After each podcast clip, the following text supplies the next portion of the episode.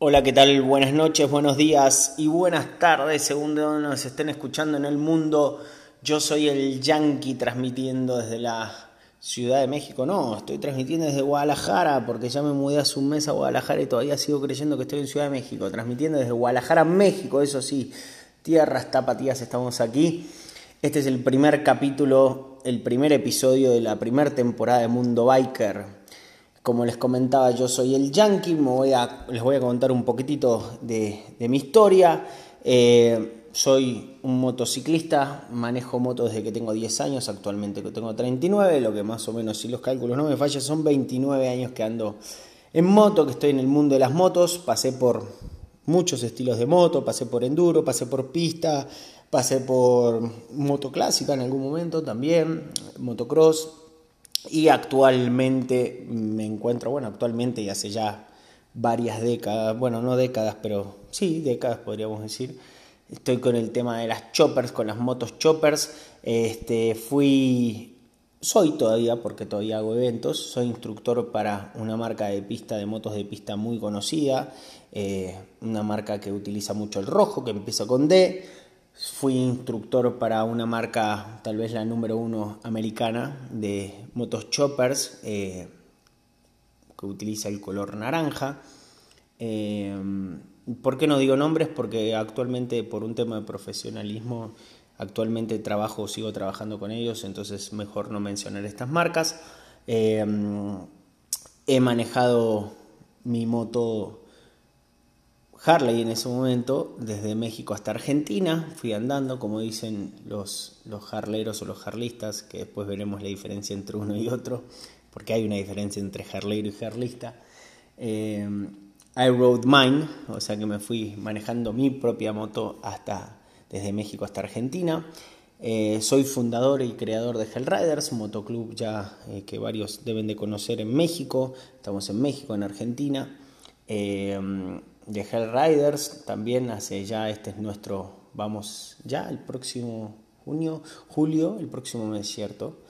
Me cuesta saber en, qué, en dónde estoy parado, porque hasta vieron que dije que estaba en Ciudad de México, estoy en Guadalajara. Este, ya el noveno año de, de, de Hell Riders. Así que, mm, bueno, como les decía, soy argentino, pero de argentino no tengo absolutamente nada porque no tomo mate a no ser que estemos en una reunión y me sirvan uno, no, sé, hay mucha tradición también en eso de servir mate, así que tampoco sirvo mate. Eh, no me gusta el fútbol, créanlo o no, no me gusta el fútbol, sé absolutamente nada de fútbol, eso es lo que sé. Sé que Messi es, es un gran futbolista y es todo lo que sé, no sé ni quién es actualmente el director técnico de, la selección de Argentina. Eh, no sé hacer asados, sé comerlos, claro, por supuesto. El que me invita a un asado, por supuesto, soy un campeón para comer asados. Eh, y como dicen acá en México, cada vez que me escuchan hablar, dicen, es argentino, sencillito y carismático. No sé por qué marcan, no sé si, si será, bueno, sí, sí marcamos mucho la doble L nosotros, ¿no? Pero es sencillito y carismático. Pues lo de sencillito y carismático, ahí me parece que en este caso no aplica conmigo, porque de sencillo no tengo absolutamente nada, sino pregúntenle a mis amigos y a mi mujer, les van a decir que soy un tipo bastante complicado y creo que tienen mucha razón. Y lo de carismático no me corresponde a mí ponerme la carátula, porque eso es una carátula que se le pone a uno, que se lo ponen sus amigos, sus conocidos o quien sea, o sea que no me corresponde decir si soy o no carismático, ustedes dirán con el correr de este tiempo. Muy bien, entonces, a ver, tengo un mensajito de WhatsApp que tengo que contestar en este momento porque así es la tecnología. Vamos a escribir. Muy bien, perfecto. Denme un segundito. Pueden ir al baño en este momento.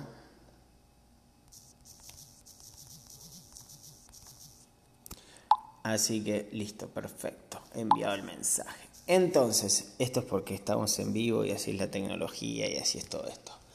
Entonces, muy bien. Eh, ¿Qué más les cuento? Soy mecánico, tengo un taller de motos ya hace mm, una marca, porque como taller fueron, son siete, pero la marca, la que iba a estar Custom Garage, eh, donde arreglo y personalizo todo tipo de motos. Me especializo un poquito más en las choppers, pero hacemos todo: Coffee Racer, Brad Style Trackers, este, choppers, bobbers, lo que se les ocurra hacemos en mi taller, así que también soy mecánico.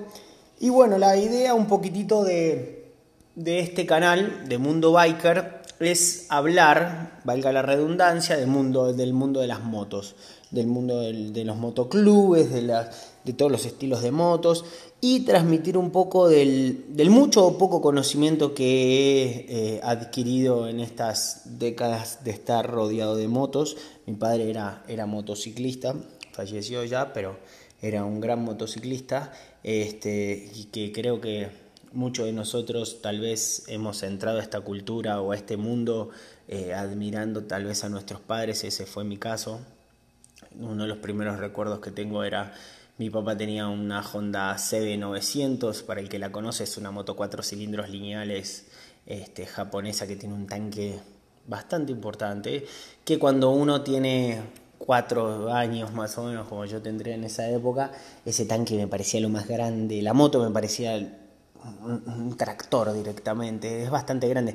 Tuve la suerte, esa moto me desquité cuando me vine a vivir a México, fue mi primer moto en México dije, algún día me la voy a comprar, me la compré aquí en México, este, una moto muy grande, muy pesada, este, y tiene un tanque grande, y de mis primeras imágenes y recuerdos con mi padre era que mi papá me sentaba en el tanque, más de uno habremos ido ahí un poco en inconsciencia, ¿no? Pero, pero bueno, eran otros tiempos, otras épocas. El cinturón de seguridad en esa época, no sé si varios se acuerdan, era el brazo de un padre, no sé si se acuerdan de eso. Yo al día de hoy manejo y a pesar de que este, he estado en varias clínicas de manejo y todo. Eh, trabajo, de hecho, y trabajé y trabajo para una marca alemana que tiene un caballito y un símbolo dorado con rojo y, negro, este, que empieza con P. De hecho, hice una expedición de un modelo de, su, de, su, de uno de sus coches. Manejé dos veces Argentina, porque una fue en mi moto y otra fue en, esta expedición. Eso que escucharon es como que la Coca-Cola que la apreté mucho y, ahora se está hinchando y está explotando. Este, manejé, como les decía, esta marca de P alemana con un caballito dorado y que tiene dorado con rojo y, y negro. Manejé una expedición desde México hasta Argentina, así que dos veces fui fui a Argentina, uno en coche. Y bueno, volviendo al tema, era el clásico cinturón de seguridad, ¿no? Si se acuerdan, para los que nacimos en los 80 era el brazo de un papá o el brazo de una mamá adelante nuestro cuando frenaban, pum, extendían el brazo y ahí estaba toda la seguridad que uno necesitaba. Que airbags, ni airbags, ni cinturón de tres puntos. El brazo alcanzaba y sobraba. Entonces mi papá me acuerdo me llevaba a andar en moto este, sentado en el tanque, patas abiertas, en ese tanque gigante. La moto era como una especie de color, para los que la conocen, esa había salido como en un azul petróleo con negro y había salido otra versión que era la que tenía mi padre en esa época, que era como un color cafecito con dorado, como un café medio oscuro, vino, medio vino café. Este, y mi papá me llevaba sentado ahí, esos son mis primeros recuerdos y ahí es que me metí tanto en el mundo de las motos y bueno, lo que, vamos a hacer en este, en este em, canal, digamos, es hablar de, todo eso, compartir el mucho o poco conocimiento que pueda tener. Sé que no soy la persona que más conocimiento tiene del tema, por supuesto que no. Eh, tampoco sé que soy la que menos sabe, sigo aprendiendo al día de hoy. Yo, como mi madre alguna vez me dijo, uno aprende hasta el día en que cierra los ojos. Así que esa es la idea, seguir aprendiendo, seguir empapándome, es compartir esta cultura con ustedes y que compartamos información porque creo que es esencial. Y ya que estoy en, México hace 15 años y estoy empapado mucho en el mundo biker acá hace 15 años, este, como les decía, recorrí gran, gran, gran, gran parte de México en moto, ya sea por eventos, por placer, por lo que sea, incluso hasta por trabajo. Este, entonces me dio la oportunidad de, empaparme mucho en el ambiente biker. Y la idea esta, como le decía, es compartir, que compartamos este conocimiento mutuamente, porque mm, me vengo, o sea, empecé el post, podcast este porque eh, realmente me doy cuenta que, al menos aquí en México, voy a hablar de México, este, mm, en México está faltando información. Está faltando, lamentablemente está faltando mucha información. Me voy a centralizar más, honestamente, eh, todo el podcast va a ser más centralizado en lo que es eh, la cultura de los clubes, ¿no? ¿no? No voy a hablar ni de motoclub, ni de riding club, ni nada, sino vamos a hablar de los, de los clubes y de las organizaciones y todo eso, que está enfocado casi siempre un poquito más eh, al tema de las motos de turismo o de chopper. Entonces, este, me encuentro haciendo este podcast porque digo, bueno, evidentemente veo tantas cosas que están sucediendo, hubo mucho auge, muchísimo crecimiento en los últimos cuatro años, me atrevería a decir cuatro o cinco años, hubo muchísimo crecimiento en el, en el mundo biker, han salido mil millones de motoclubes nuevos, este, talleres de customización o de personalización. Ahora te vas a un evento y todos son bikers hace 800.000 años y todos son super riders hace muchísimos años y todos saben todo de todo y todos aparecieron tatuados de la noche, de la, de la mañana aparecieron tatuados de pieza a cabeza de la noche a la mañana con 800 millones de anillos y todos son malos y, y creo que un gran problema es, es el, conocimiento, ¿no? Uno, cuando, cuando empieza una disciplina o cuando se introduce una disciplina o cuando empieza a explorar un, estilo de vida, porque realmente es un estilo de vida más que una disciplina, eh, pues lo, padre y lo chido es conocer, ¿no? Entender, es, entender a dónde uno se está metiendo para, para, poder, porque es tan simple como si algo a uno le gusta, estudia, ¿no? O sea, yo, yo por lo menos así lo veo. Si el día de mañana quiero ser eh, samurái, que samurái no tengo nada, supongo que me pondré a estudiar, ¿no? Del tema, ver de dónde vienen, saber que eran guerreros de Japón del siglo, no sé, 10 creo, si no me equivoco, más o menos, y, me voy empapando, ¿no? De la tradición, de la cultura, de, de todo lo que conlleva alrededor de, ese estilo de vida, ¿no? del samurái, porque es un estilo de vida. Lo mismo sucede creo con el, con el mundo biker, haciendo referencia al, nombre del, programa. Eh, creo que está faltando información. Y al principio, durante los últimos dos años, por así decirlo, eh, yo por lo pronto me, alejé mucho de algo que a mí me gusta, que es mi estilo de vida, de, hecho. Eh, porque me, chocaba, como decimos acá en México, me era muy difícil eh, ver lo que sucedía en, el entorno de lo que para mí es mi vida, ¿no? O sea, es como que mañana uno que se siente al menos o que cree que es samurái, que respeta todos los códigos del samurái, que o al menos intenta hacerlo, que trata de tener la mayor conocimiento de ese estilo de vida y, de tratar de aplicarlo a su día a día y todo, se llene de 800 mil millones de disque samuráis que, que de repente intentan aparentar algo que no tienen ni idea de ni por qué lo están haciendo ni para qué lo están haciendo, sino que simplemente lo quieren aparentar y quieren comprar el disfraz de samurái y, eso realmente ofende, ¿no? Ofende a al que, al que sí le dedica la vida a ese estilo de vida, ¿no? O sea, que sí le hace honor a ese estilo de vida. Entonces, creo que mucho, y, con esto no quiero decir que, no, puede, no puede entrar gente nueva a, este estilo de vida, ¿no? Porque, porque al revés, que crezca, es lo mejor que le puede pasar. Lo mejor que le puede pasar al, al mundo biker es que el mundo biker crezca.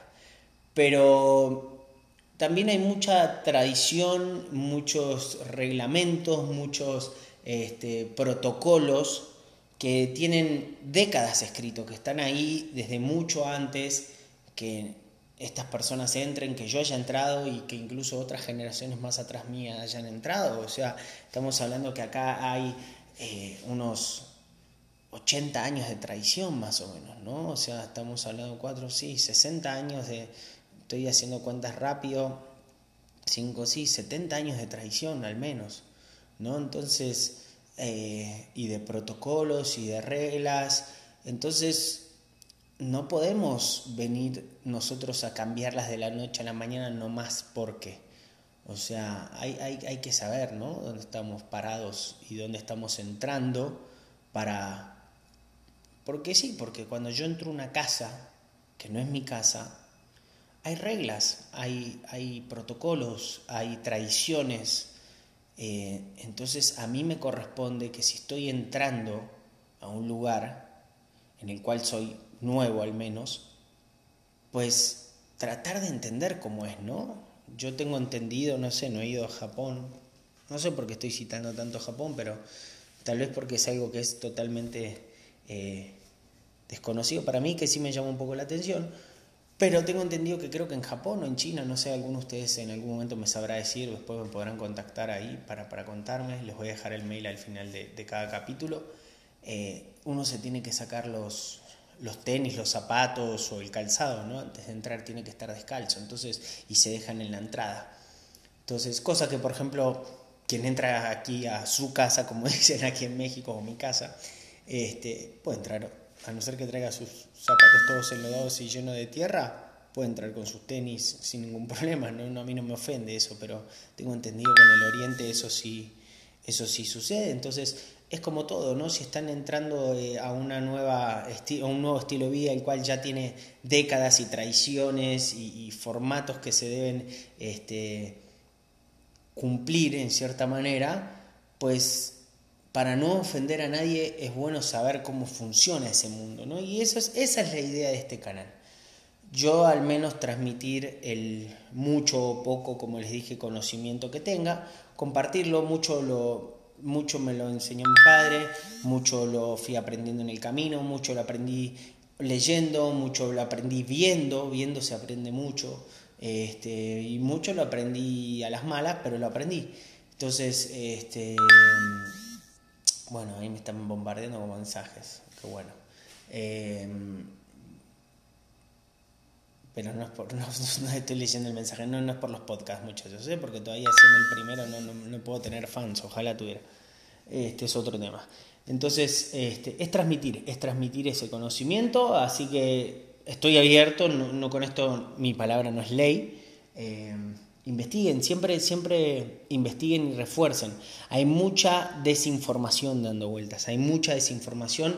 Lamentablemente eh, esto de las redes sociales eh, es muy bueno y es muy malo el, el, tema este. ¿Por qué? Porque hay, se puede conseguir mucha buena, mucha buena información, pero se puede conseguir mucha mala información también. Cuidado, porque hay mucha gente que, como les digo, no porque un man esté tatuado de pies a cabeza y parezca malo y tenga su barba gigante y su chaleco y, que tenga parches que digan motoclub XX y, y parezca malo y haya puesto y diga, no, esto es así porque es así. No, no, no, no. O sea, ok, puede que tenga razón, por supuesto. Puede que lo que yo esté diciendo en este momento tenga razón, como puedo estar equivocado. Entonces, siempre lo que escuchen es bueno, donde tengan dudas, donde algo no les parezca que sea así o lo que sea, investiguen, investiguen, llévense siempre más de una fuente, siempre citen más de una fuente. Si uno, si yo les digo, este, las nubes en este momento son blancas y yo les dije eso y de repente dicen, mm, ¿será que es así? Entonces vayan, investiguen, vayan a tres, cuatro canales de clima y, y asómense y vean y, ah, sí, mira, sí son blancas, este man tenía razón. Porque a lo mejor salen y dicen, no, men, este, este tarado no sé qué está viendo. Las nubes están totalmente negras, está por llover, está relampagueando y este está diciendo que son blancas. Entonces, cuidado, cuidado porque este, ahora en estos últimos eh, años con todas estas redes sociales, todo el mundo es especialista en algo. Todo lo, he visto mucho. Ahora resulta que todos son. Ah, sí, yo era especialista en esto hace muchos años. Pasa que te enteraste hoy que soy especialista. Y yo era también especialista en esto. Y lo que pasa que. ¿y ¿Quién te conocía? No, eh, qué raro que tan pro que sos y todo. Y si investigo un poquitito tuyo hacia atrás, hace 3, 4 años atrás, nadie te conocía. Entonces, cuidado, ¿no? Cuidado con, con eso un poquitito. Así que bueno, muchachos, les hago cortita este podcast. Eh, así que suscríbanse. No sé cómo chingado se hace eso, como dicen acá en México, no tengo ni idea. Yo nací en el 80, entonces este, tuve internet creo que hasta que tuve 20 años, creo. Entonces esto no es como mi super generación. Esto el podcast me lo explicaron y, y me pareció bastante fácil, divertido y bueno. Y a lo mejor es un programa que estoy haciendo solo para mí porque no va a tener nunca un oyente, pero está divertido y con que alguien, una sola persona lo escuche y le llegue a una sola persona y una persona pueda sacar algo positivo de esto, ya se pagó solo.